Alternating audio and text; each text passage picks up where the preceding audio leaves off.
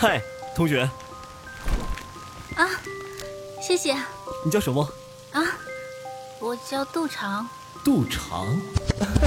欢迎收听浪漫言情多人有声剧《和你错过的旧时光》，作者：孟妍妍，由喜马拉雅荣誉出品，小佩直播。第三十二集。果不其然，信封里什么都没有。他翻过来信封，看到背面有一行字：“天涯何处无芳草，我找到我喜欢的女孩了。”那信的背面是个卡通图画，一个小男孩和一个小女孩。那个小男孩似乎在捉弄那个小女孩，小女孩站在那抹眼泪。更让杜长感到难堪的是。那个小女孩的脸上被一张脏兮兮的邮票糊个正着，整张脸都看不见了。天涯何处无芳草？什么意思？貌似是分手信。杜长，别人收到的都是新年祝福，就算刘桂荣也收到了他在工学院的老乡的表白信。你可好，这收到的算什么？杜长快气炸了肺，整整一节课。他坐在那里，一句也没听进去，满脑袋都是对李有福和他那棵芳草的诅咒。就李有福那个土豆，还能找到芳草？什么破芳草？肯定也是颗土豆。对，土豆秧子。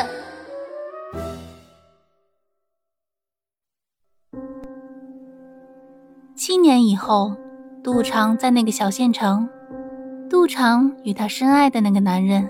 最初相遇的地方，无意之中看见了李有福和他身边的那棵芳草，就连眼睛高过天的杜长也不得不承认，那确实是棵芳草，而不是土豆秧子。李有福身边的那棵芳草，满脸洋溢着幸福的笑，在他们身边跑来跑去的那个两三岁的孩子。以及李有福对那棵芳草呵护备至的样子，诠释了杜长内心一直向往的爱情童话。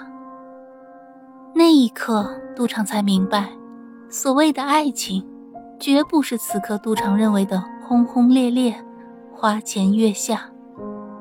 而那个能给予你平时幸福的人，也不见得一定要文武双全，是个盖世英雄。风云人物，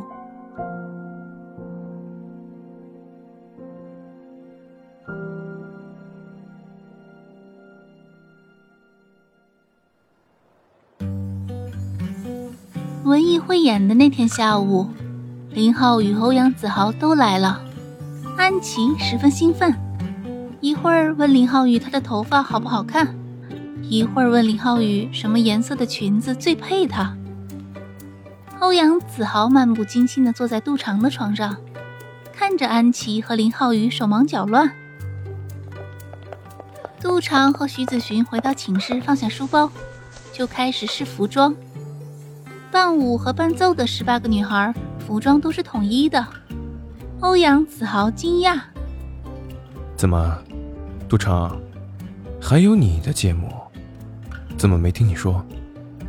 在一边转来转去试裙子的安琪插嘴：“他有什么好往外说的？他就是给我伴奏的，说出来都不好意思。”欧阳子豪没搭理安琪。我出去打个电话。晚上九点多，安琪和十八个女孩的压轴节目，前面还有一个独唱就要登台表演了。徐子寻和杜长紧张地站在舞台侧面，等着台上的独唱结束。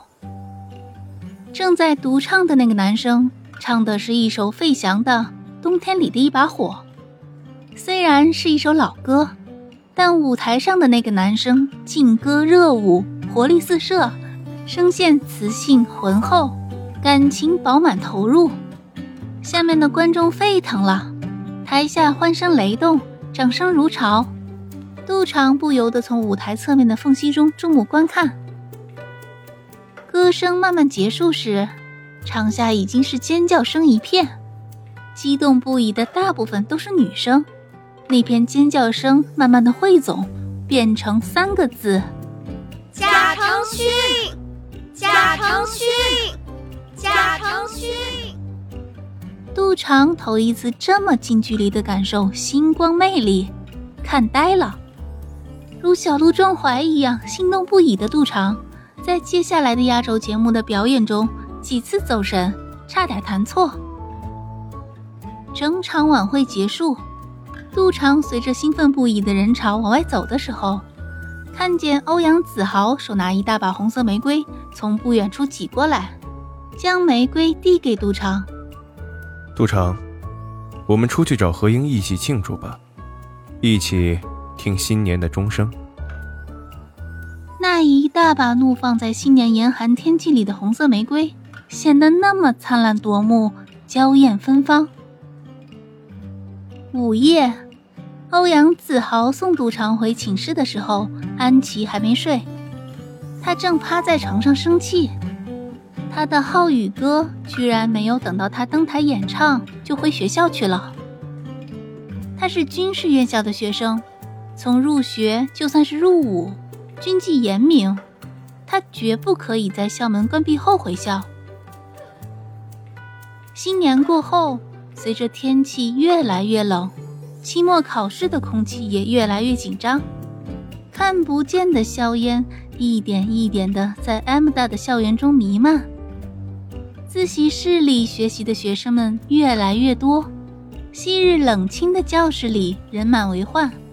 无论是大荷堂教室，还是阶梯教室、平板教室，十几个教学楼，近百间教室，各年级的学生们。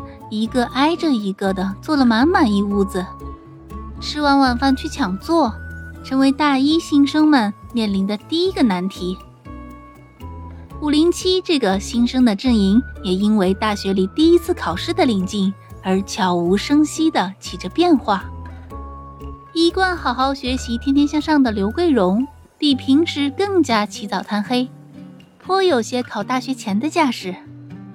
就连一贯不慌不忙的童雅静，也在刘桂荣这种状态的影响下，不由自主地紧张起来。徐子寻属于那种平时不太用功，考试前也不太用功，却总能保持好成绩的学生。令杜长困惑的是，徐子寻貌似不像刘桂荣那样死抠死抠的学，上课时也和杜长一样漫不经心。有时候还沉浸在神秘莫测的武侠境界里，浑然忘我。但是每当杜长请教他高数题时，他总能流利的脱口而出。本集播讲完毕，感谢您的收听。